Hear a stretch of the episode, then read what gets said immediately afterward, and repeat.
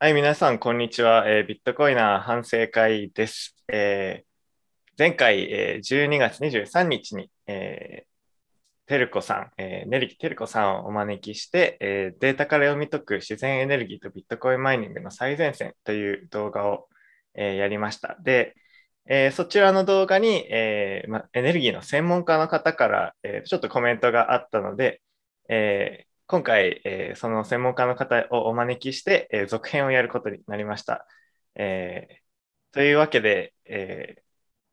大場さん、えー、のりあきさん、大場のりあきさんをお招きしました。えーよろしくお願いします。よろしくお願いします。お願いします。はい、ちょっと大場さん、あ、はい、コメントというか、ちょっとイチャモンをつけてしまって、いやいやいやいや、間違いは指摘していただいて、大歓迎なんで。あの、それでちょっと絡んだら、あの、お呼びいただきたいということで、ありがとうございます。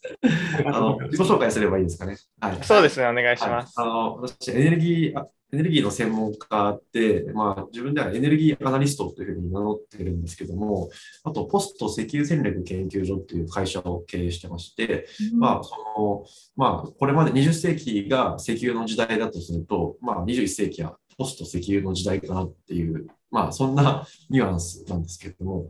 なんて言ったんですかね。まあ、石炭とか天然ガスとか、の化石燃料全般でもいいんですけど、なんか結構石油にこうフォーカスした方が面白いかなと思って、まあそういう言い方をしてるんですけども、まあその辺のですね、まあ趣旨はまた、あの、えーおいおいお話しするとして、えーまあそうですね、ここ十数年ぐらいエネルギー業界の、えー分析とかあいうので、えっと、仕事をしています。で、あの、まあたまたま動画、あの、拝見して、あの、まあ、ちょっとした間違いというか、あの、少し指摘しただけだったんですけど、なんでそのビットコインに関心があるかというと、あの、まあ、エネルギー業界の人でもそんなにあの、ビットコインに興味がある人ってみんながみんなそうというわけではないと思うんですけども、私の場合はもうずいぶん前なんですけど、それこそビットコインがもう、あと、ローンチされて1年か2年ぐらいだったと思うんです。もう何年でしたっけ？あれ ?2009 2009年年。のバックは。あのそうですね。だから震災より前か、震災直直後ぐらいだったと思うんですけど、その時にビットコインのお話を見て、あ、これは面白いなと、純粋に思ったのと、それでなんかいろいろこう、えー探っていやあの、取り組んでる人とお話ししてたら、あの当時は、あれですね、えっと、あ、でイーサリ、イーサリアムの話が出てきた時に、あの単純にコインだけじゃなくて、電力をブロックチェーン取引したら面白いんじゃないかっていうアイデアが当時結構出てきて、で、それについて、あの、その時もツイッターだったかな、なんか、あの、できそうだとかダメそうだとかいう話を、あの、つぶやいてたら、その、ブロックチェーン関係の人たちからすごいアプローチがあってですね、あの、あの、ブロックチェーンと電力で面白いことできるかどうか講演してくださいみたいな依頼がいつ頃ですか ?2011 年とか。11年とかそれぐらいですね。はい。なんかもう10年ぐらい前ですか？はい。で、まあ、最初一瞬できそうだなと思って、いろいろ考えて検討したんですけど、なんか僕の中では、あ、結局うまくいかないなっていうふうに当時結論をつけて、うまくいきそうだけどいかないっていうそうなんだ。結論つけて、でもダメだっていう話を、まだこう、黎明期の皆さんにお話しするのは、あまり良くないことだろうと思って、あの、講演お断りしてたんですね、全部。ああ、なるほど、なるほど。じゃあ自分だけでこう考えてみて、うまくいきそうにないから、その、あの人たちが、まあ、あ相手が聞きたいようなお話は多分できないからっていうことそうです、そうです。はい。どういう可能性がありますかって聞かれて、講演しても、あの結論無理ですって話を、まだ参入、誰も参入もしてないときに、あのやってしまうと、多分がっかりしてしまうと思うんで、あの、だから優しさなのか残酷さなのか。とはいえ、あの、嘘はつけないから、あの、えなんていうんですかね、ちょっとお断りしてたんですね。で、実際に電力をブロックチェーン取引のビジネスが流行り出したのが、ここ3年ぐらい前ですかね。3年ぐらい前に、リアルに流行り出したあの、ことがあって、まあ、実際いっぱいスタートアップもあありますし、まあ、えっと、もうすでに多くが、あの、潰れてしまってるんですけど、えっと、まあ、なんで、ある意味10年前に私が言った通りになってるじゃなってるんですが、で、まあ、ある雑誌の対談で、あの、初めてメディアでビットコインと電力の関係、あ、ビットコインじゃない、ブロックチェーンと電力の関係について、えー、お話しする機会があったので、まあ、これでもう、最初で最後にしようって僕はもう決めてて、うん、なんかもうこれから呼ばれても、なんか申し訳ないし、あの、自分の中で、あの、言えることをすべてそこで こう、ぶつけてですね、電力のブロックチェーンは、あの、もちろん、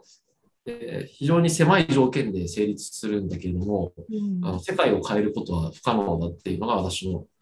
あの、まあ、持論というかですね、あの、めちゃくちゃ、あえー、要するに、取引、全体の取引のもう数パーセントよりも、えー、シェアが増えると破綻していくって言ったらですかね。その少ないシェアだから成立するビジネスモデルなので、シェアが高くなればなるほど成立しなくなるんですね。っていう、まあちょっとそれは電力の話なので、あの今日とあまり、今日の話とちょっと直接関係ないんですけども、まあそんな形でそのブロックチェーンと電力業界とか、あと、あと実は石油も、石油とか天然ガスとかも、えー、船のえー、荷物というか、あの積んでいる石油の認証にブロックチェーンを使おうとか、はい、そういうそういう取り組みがあって、例えば密輸を防止したりとか、そういうやつですね。うんトラッキングのト。ラッキングのためにやるっていう、まあ、そういうあのエネルギー業界全体でブロックチェーン技術も、えー、活用しようっていう動きっていうのは結構たくさんあってですね。そういう観点でエネルギー業界とブロックチェーン技術ってどういうことがあるんだろうっていうのは結構追いかけているんですね。まあ、なので、まあ、そういう意味で、まあ、ビットコイン含めブロックチェーン技術全般に関心があるっていうあの私にとっての接点ですね。はい。なるほど。ちょっと今ので一個質問なんですけど、はい、その石油の認証にブロックチェーンを使うっておっしゃってたのは、まあ、例えば、はいえー、まあ、紛争地帯から輸出されてくる石油とかを、まあ、判別しようみたいな話なんですか？それともなんか他の、えー、まあ、その言ってるのと品質が違うとかそういう流通上の問題なのか？はい。とまあ、基本的にはあのコスト削減ですね。つまり、あの石油タンカーを積んで運んで下ろすっていうプロセスの中で、あの掘ってる人、売ってる人、運ぶ人、買う人ってこういろいろプレイヤーがいるじゃないですか。はい、そこでその書類の、あの、交わすんですよね。うん、あの、何証券って LC とかって言うんですけど、そのこう取引がめちゃくちゃ煩雑で、で、なんか一回こう船を動かすのにもう何十個もこうサインしなきゃいけないみたいな、なんかそういうその慣習、慣習があって、で、その信頼性担保しつつ、えー、全部の取引を自動化するみたいな。それで時間も短縮して、人も減らして、なんかコストも減らすみたいな、そういうのが、あの、基本的なコンセプトになっていて、で、実際それやると、まあ、改ざんできないので、途中で、あの、行き先変えて、なんか書類ごまかしたりとかしても、えっ、ー、と、できないということで、あの、おっしゃったように、あの、特定のちょっと危ない地域とか、なんかその、それをこう排除したりとか、あの特定したりすることができるっていうのは、まあ、間接的なメリットっていう形で、どちらかっていうとコスト削減のためにやられてるっていう感じですね。なるほど。まあ、あの、今流行りの DX 的な、あの、そうですね。はい。そうです、そうです。はい。なるほど。まあ、ちょっと本題と言ったらあれなんですけど、まあ、もともとこの、えー、今回ご出演いただくきっかけになった、えー、まあ、前回の動画の、えー、ご指摘点についてなんですけど、ちょっともう一度ご指摘いただけますか？あ、わかりました。あの、前回の動画の中で、えっと、カーボンネガティブっていう表現があったんですね。で、あの、確か文脈は、えっと、フレアガスのやつですね。フレアガスといって、あの、油田とか天然ガスの、えっと、生産するときに、えー、まあ、余剰というかですね、まあ、どうしても、えー、販売するには少なすぎるガスが発生する場合があって、それっていうのはもう現場で燃やしてしまうっていうのがあるんですね。それをフレアスタックとかって、フレアリングっていうふうに言うんですけど、で、そのガスがもったいないので、あの、なんかトレーラーみたいので、うんマイニングのえ機械を現場に持ち込んで、はいえー発電機を回して、その場でマイニングしてしまうって、まあそういうソリューションだったと思うんですけど、それをやると、えーっと、そのフレアガスを、えー捨てずに、まあ消費できるので、えーうんそれを持ってカーボンネガティブだっていう表現をされていたんですね。なんですけども、あの、まあ、これ言葉の問題なので、別にあの、それを、それをカーボンネガティブっていうのは別に自由なんですけど、あの、一般的例えばに、エネルギー業界の定義は違うんですよね。あ、そうです、そうです。一般的な専門用語として、カーボンネガティブっていう表現がもう使われてる、あの、使われ方があって、はいあの、例えば日本でもカーボンニュートラル、ニュートラルってこう、はいえー菅首相が宣言したりとか、あと世界中でそのカーボンニュートラルとかっていうふうに言ったりするんですけど、カーボンニュートラルっていうのは排出ガスが、まあ、えっと、見かけ上ゼロになる状態っていうことを意味してるんですね。で、見かけ上っていうのは、えっと、たとえ少し出してても、えーネガティブというか、マイナスの排出量とキャンセルすれば、プラスマイナスゼロっていうふうになるっていう話。排出権を買うとかそういうことですか？そうです、そうです。えっと、か排出権を買ってくるか、もしくは自分で埋めちゃうか、地下に埋めちゃったりとか。実際に消しちゃうみたいなことです。そうですね。あと森林を植えて、なんか吸収させる。なるほど。あの、世の中では、えっと、そういうマイナスとしてカウントされる活動があるんですね。森森林を増やす、地下に埋める。まあ、主にその2つなんですけど、うんでえっと、その活動を自分でやるか、もしくはそのやってる人から排出権を買ってきて、うんえー自分が出している分に対してプラマイゼロにするっていうのをカーボンニュートラルっていうふうに言うんですけど、それを、あの、出してるよりも埋めたり買ってくる方が多くなると、ゼロよりも下に行くじゃないですか。はい。それをカーボンネガティブって言うんですよね。なるほど。つまり、えっと、出してるよりも、えー埋めたり減らす方が多い状態。うんうんうんうん。で、えっと、ビル・ゲイツじゃなくて、えっとマイクロソフトだったかな？マイクロソフトなんかもカーボンネガティブ宣言っていうのを確か言っていて、それはうんマイクロソフトっていう会社自体が出してる CO2 を将来的に出してるよりも減らす方が大きい状態にします。っていうことをまあ宣言したですね。それをカーボンネガティブって言うんですよ。で、先ほどのフレアリングをマイニングに使うっていうアイディアっていうのは、はいこれ、結果、結局、あのフレアリングでこうガスその場で燃やしちゃってるやつを、ガスを引っ張ってきて発電機で燃やすんですよね。はいはい。で、結局発電機から CO2 出るわけですよ。なので、そのフレアガスのマイニングっていう事業自体は CO2 を排出してるわけです。そうですよね。はい。なので、あの絶対にネガティブにはならないんです。なんかフレアリングするよりは、例えば排出される、えっと、二酸化炭素の量が減るっていうことは、そのやり方ではあり得るんですかね？それもうない、ないですね。えっと、フレアリングも結局、その煙突の上で燃やしてるだけなんですけど、うん。あの、燃やすときに発電するかしないかの差だけなんですね。なんで電気としてもったいないから、マイニングに使いましょうっていう意味では、まあ、経済的にはプラス。うんなんですけど、あの、燃やして捨てても、発電機で燃やして捨てても、結局、まあ捨ててないですけど、うん発電機で燃やした方が、煙突の上で燃やす方が出る CO2 の量は一緒。同じなんですね。なるほど。同じなので、あの、基本的にはですね、えっと、プラマイゼロというか、えプラマイゼロというか、えっと、プラスが、あ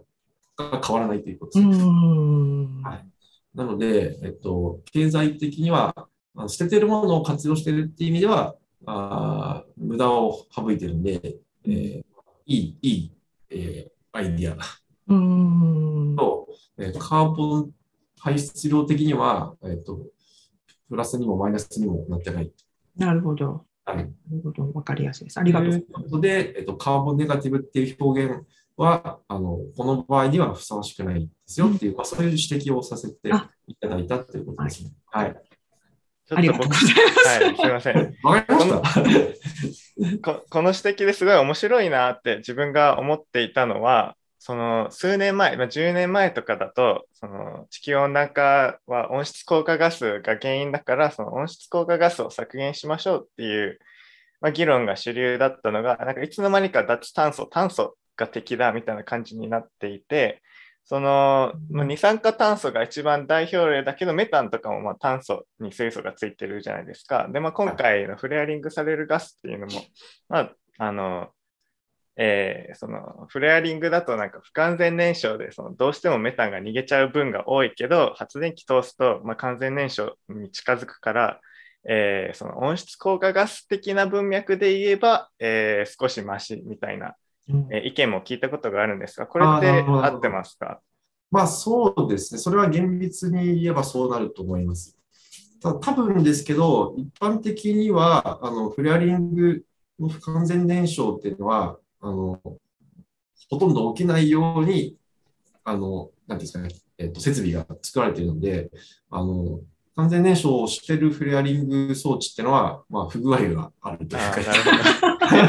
なるほど。まあ、それも結構ちゃんとできてるんですね、そのフレアリングの。なんで、多分中にはそういう事業者もあると思うんですけど、あの、ちゃんとす、ちゃんとした装置を使えば、えー、基本的には、えっ、と、出ないという。まあ、それは確かにね、厳密に言うとですね、あの、この前の動画の写真でも、あの黄色い炎が出てたじゃないですか。はい。あれはフレアリングでは正確に言うとないんですね。あれ、あの、フレアリングで燃やしてるのってメタンガスなんですけど、メタンガスって燃やすと青い炎が出るんですよ。えー、で、あの赤い火っていうのは多分プロパンガスだと思うんですね。そうなんですね。はい、あれはもう私がなんか画像検索で引っ張ってきてあの別に決して間違ってるわけじゃないんですけど、どういうことかっていうと、はい、えっと、フレアリングってどういうふうにやるかっていうと、こう、なんて言ったらいいんですかね、別に出したくて出してるガスじゃないんで、うん、こう漏れ出てくるやつを集めて、こう、漏れてくる感じなんですよ。うん、なので、そのためには種火をずっと燃やしてないといけないんですね。うんなので、種火としてプロパンガスをずっと燃やしてて、そこにメタンガスが流れてくると、メタンが焼却されるっていう、まあ、そういう仕組みになっているので、あの、メタンをフレアリングするためにわざわざプロパンガスを燃やしてるわけですよ。へえ。なるほど。面白い。なので、あの、プロパンガスを燃やしてる分だけ、あの、発電で使うよりは、あの、確かにあの、排出ガス増えてるんで、あの、厳密に言えば、あの、発電に使った方が、えっと、減るっていうのはおっしゃった通りです。なんですけど、まあ、量からすると、当然、プロパンガスはメタンを燃やすための種火なんでね、種種火の消費量って、まあ、ごく一部なわけなんですよ。なので、まあ、本当に、あの、1%もいかないぐらいだと思うんで、あの、削減効果っていうのはほぼ、ほぼないんじゃないかっていうのが私の考えです。うん。なるほどね。ですし、まあ、あとフレアリングされてないガスも多いんですね、実は。うん、あの、あのデ前回の動画のデータがどれだったかちょっとわからないんですが、あの、世界中でフレアリングされずにそのままメタン垂れ流してる事業もいっぱいあるんですよ。へー。で、そのフレアリングを義務化したのも、まあ結構最近のことで、で、要するに、あの装置を作んなきゃいけないんでね、あの事業者からすると、メタン垂れ流した方が楽なんですよね。なんですけど、それをこう極力集めて、えー、全部燃やして捨てるということをしないと、メタンガスってあの CO2 の何十倍もあの温室効果があるので、あの燃やすだけで、えー、まあ、温室効果を減らせるということで、で先えっと、去年の、えー、COP26 ってグラスゴーであったと思うんですけど、そこの中でも、えー、メタンプリッジって言って、えー、世界中で、えーと、石油取ったりするときに出しているメタンガスを、えー、30%削減しましょうみたいな。っていうあの国際的な合意があったんですけど、それは30%減らしましょうっていうのは、フレアリングしてないやつを、あの、火をつけてちゃんと捨ててくださいって、そういう話なんです。ああ、なるほなるほどど。今、あそっか。なんか私がその見てた資料は、そのアメリカ、特にテキサスのものだったので、なんかもう規制で、その州の規制、国の規制で、そのフレアリング、しかもフレアリングするときに多分そういう完全燃焼しろとかそういうことなんだと思うんですけど、そうですね。。そういう処理をしないいと、えっと、いけないっていう、それでコストがかかるっていう話だったんですよ。ってことはアメリカ国外とか、その先進国じゃないところではもうフレアリングすらされてないという状っていうと況ころもまだ結構たくさん残ってますね。それを国際的な合意でちゃんとフレアリングしましょうっていう約束が去年あったと。まあそんな状態なんで、なんかフレアリングさすらされてないところもいっぱいありますよということでへーうんなるほど。あとなんでテキサスに多いかっていうと、まあ非常に簡単に言うとシェール革命なんですね。うんで、テキサスに、あの、えっと、ひ有料な、えーシェールオイルの生産エリアが広がっていて、えーパーミアンとかっていうんですけど、とかイーグルフォードっていうところがあって、えーそこで掘られてるシェールオイルの生産するときにガスが出てしまって、うん。でそれもパイプライン引くのめんどくさいから、あの燃やして捨ててるみたいな、そういう活動が非常に活発なので、テキサスにフレアガスの発生源が集中して、そこにまあビジネスチャンスをあの見出した人が多分マイニングしてると思います。そうなんでしょうね。あの、アメリカの、はい、アメリカで排出される、その、えっと、フレア、フレアそれの半分、40何パーセントがテキサスっていうふうに言っていたので、え、えっと、シェールガスとかシェールオイルって結構最近の話ですよね、なんかここに。あっそうですね、15年とかそれぐらい。てことは、その前ってテキサスってああいう資源、資資源が豊富な地ではなかったってことなんいや、もともと豊富なんですけど、えっと、シェール革命でさらに圧倒的になったっていうう感じですね。はい。ちょっとフレアリング関連で、まあ、視聴者からの質問なんですけど、あのネリキさんの動画で、まあ、先ほどもおっしゃってたように、まあ、あのテキサスの、まあ、フレアリングされるエネルギーだけで、まあ、ビットコインネットワークの走れの半分とか、うんえーそれを賄えるぐらいのエネルギーが、まあ、フレアリングされているっていう話だったんですが、まあ、製油所とか製鉄所のような施設でも、まあ、フレアリングされているあーそうなんですね。うんで、まあ、それって、えーまあ、その油田とかでのフレアリングと比較してどれぐらいの規模かご存知でしょうか？あはい。えっと、それも大体は分かっていて、もちろん個別に見るとあのバラバラなんですけど、えっとですね、例えば、日本のえ一般的な製油所っていうのが、大体、えっと、1日あたり、えーのその石油を処理する量っていうのは大体、あの、決まってるというか、あの最大処理、処理量っていうのがで、で大体一般的なのは15万バレルパーデイ、1日あたり15万バレルぐらいの処理をする能力があるんですね。まあ10万とか20万とかぐらいの間なんですけど、で、その、えっと、その規模の、えー製油所で、えーフレアリングされるガスの量っていうのが、まあ、大体ですね、石油の、まあ、えっと、まあ、イメージというか、あの、わかりやすく言うと、石油の熱量に関してえー言うと、0.2%ぐらいの、えっと、エネルギーがフレアリングで、まあ、捨てられてるというか、あのへー廃処分されてるっていう、まあ、そんな、あの、イメージで、まあ、それは一応、なんていうんですかね、環境問題になるので、あの、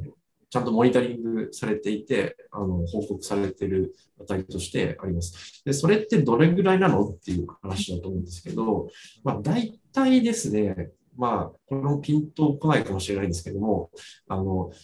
10メガワットぐらいの発電機を回せるぐらいの、あの、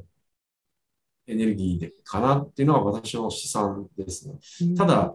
うーん、でもそれ結構大きいんですけど、うん、あの、コンテナに入るようなガスタービン、ガス、ガスエンジンの中では結構大型ぐらいの、そんなイメージかな。多分ですけどね。なんで、あの発電機回すのは、まあ、小型のガスタービンで成立するぐらいの、えー量のガスを一応製油所一箇所で、えー捨ててるっていう計算にはなりますね。ただ、まあ、製油所からすると、そんな0.2%のガス使って、なんかわざわざ発電所を作る投資判断をするかっていうと、なんか別にそこはうちのビジネスじゃないっていうふうに多分考えてる可能性はあるんで、まあ、やらせてくれって言ってできるかもしれないですけど、でも実を言うと、フレアリングガスってメタンだけじゃなくて、いろんな硫黄とか、あの、いろんな物質が混ざってるのを、その、燃やして処分するっていうことをやってるんで、そこから発電機にもし入れようとすると、あの、分離したり、いろいろ処理しないと、多分、発電機としてには使えないと思うんですね。で、なので、その処理するのにすごいコストが多分かかってですね、あの相当本気でやらないと、計算上はなんかできそうだけど、あの、めんどくさそうな感じはすごくします。なんか結構規模が大きいところじゃないと、そのなんか細かいコストとか、えー、まあいろいろあるから、えー、まあそこまで手が回らないし、回す必要もないかなぐらいの感じ、ね、そうですね。で、せいぜいやったとしても、売り上げが 0. 何パーセントしか変わらないんで、ね、そういう世界だと思うんで、まあだから、製油所の経営側の判断だと、やる、やるっていうことは、あんまり、あの、なんですかね、その CSR としてやる可能性あるかもしれないですけど、あの、経営判断としては、事業性はあんまり変わらないかなという感じがします。でもなんかね、10メガワットってあのコンテナ10台入るのかとかと思うと結構やりたくなっちゃいます、ね。なるほど。あ、そうなんですね。じゃあ日本でもフレアガスっていうのはあるんですね。そうです。あと製鉄所でも出ますね。製鉄所でも石炭で鉄を還元するというか作るんですけど、その時にコークスっていうのを使って、でそのコークスからコークスガスっていうのが出るんですけど、そのコークスガスっていうのはまあメタンが含まれてて、それをフレアスタックで燃やすっていうのをやってるんで、まあ、主に製油所と製鉄所で、えっと、ガスは出てます。なるほど。面白いです、ね、なるほど。特にやっぱりそのフレアガスにはいろいろ不純物が混じってるから、そのまま燃料に使えるかと言われれば、まあ、いろいろフィルターにかけたりしないといけない、処理しないといけないっていうのは、ねはい、それ確かにそうですよね。はい。はい、と思います。それは、なるほど。はい。という感じで、その、まあ、世の中、あの、余ってるエネルギーを使って、こう、マイニングしたりとか、あと、まあ、テキサスの例でもありましたけど、電気が余ってる瞬間、時間帯の余ってる時とか、はい、えーで、えっと、マイニングしようっていうアイディアは、まあ、結構最近流行ってるというか、あって、でそれは、あの、なんて言ったんですかね、間違いではないというか、うんと、その、マイニングってその、いつ動かしても価値があんまり変わらないようなものなので、安い時にだけマイニングして、えー、電気が高い時は動かさないとか、電気が余ってる時だけは動かすみたいなそういう稼働の仕方ができるっていうのも強みですし、あと場所を選ばないっていうのもすごい重要で、実は世界中に、あの例えば再生可能エネルギーでもそうなんですけど、あの再エネの発電するポテンシャルはめちゃくちゃあるんだけど、需要がないから開発されてないところって、っていうかむしろほとんどはそれですので、人が住んでるところの近くじゃないと、再エネってややられないんですよ。当然ですけど、で送電線引っ張ってこないといけないんで。はいはい、なので、需要がないところに、再エネの、えー、人が住んでないところに、うん、あの風車とか、えー、太陽パネルとか引けばですね、そこでマイニング、して電気の需要を生み出してっていう、まあ、そういう使い方というか考え方っていうのはあのできますし、あとフレアリングガスもその場に持っていけるっていうのはやっぱすごい強みですよ。通信環境さえあれば、そこで価値を生み出せるっていうのは、あの、マイニングの面白い、えー、ところ。うんマイニングがこうこういうふうに考えと出てくる前って、なんかアルミニウムがそういう余ってしまうようなエネルギーをなんかこう使って貯めとく蓄電池じゃないですけど、そういう産業としてあったような話も聞いてるんですけど。ああ、そうですね。まあ死ぬほど電気使いますからね、アルミニウム。ただまあ、アルミニウムはできたものをまたどっかに運ばなきゃいけないみたいな物理的な移動があるけど、まあ、ビットコインだったら、それこそ本当にサテライトとか、インターネット回線がないようなところあでもとああの、アルミニウム精錬所は結構巨大な設備なので、あの発電所があるところに引っ越せないじゃないですか。はいはいはい。で、あの、シェール、シェールオイルの開発って、あの、数ヶ月とかもう早いと数週間ぐらいでもう終わっちゃうんですよ。えー。で、すぐ次の場所に移動していくんですね。どんどんどんどん。なので、あの、恒久的な設備っていうのは、まあ、パイプラインは残るんですけど、掘削するときにフレアガスが出るんですけど、あの、掘削活動自体はどんどんどんどん場所が動いていくんですね。まあなので、あの、追いかけていける発電所じゃないとですね、えーダメなんですよ。なので、巨大な発電所では、えっと、できないですし、で発電しても電気使ってくれる人がいないと、えー意味がないので、発電機と需要がセットで、あの、石油掘ってるところを追いかけていけるっていうのが、あの、アイディアの面白いところ。だとうんそうですね、場所と時間に関わらず、その余った瞬間から始めるとか、そういうそうですね。はい。までのね、あれまあ、なので捨てられてるエネルギーを使っている意味では面白いですよね。はい。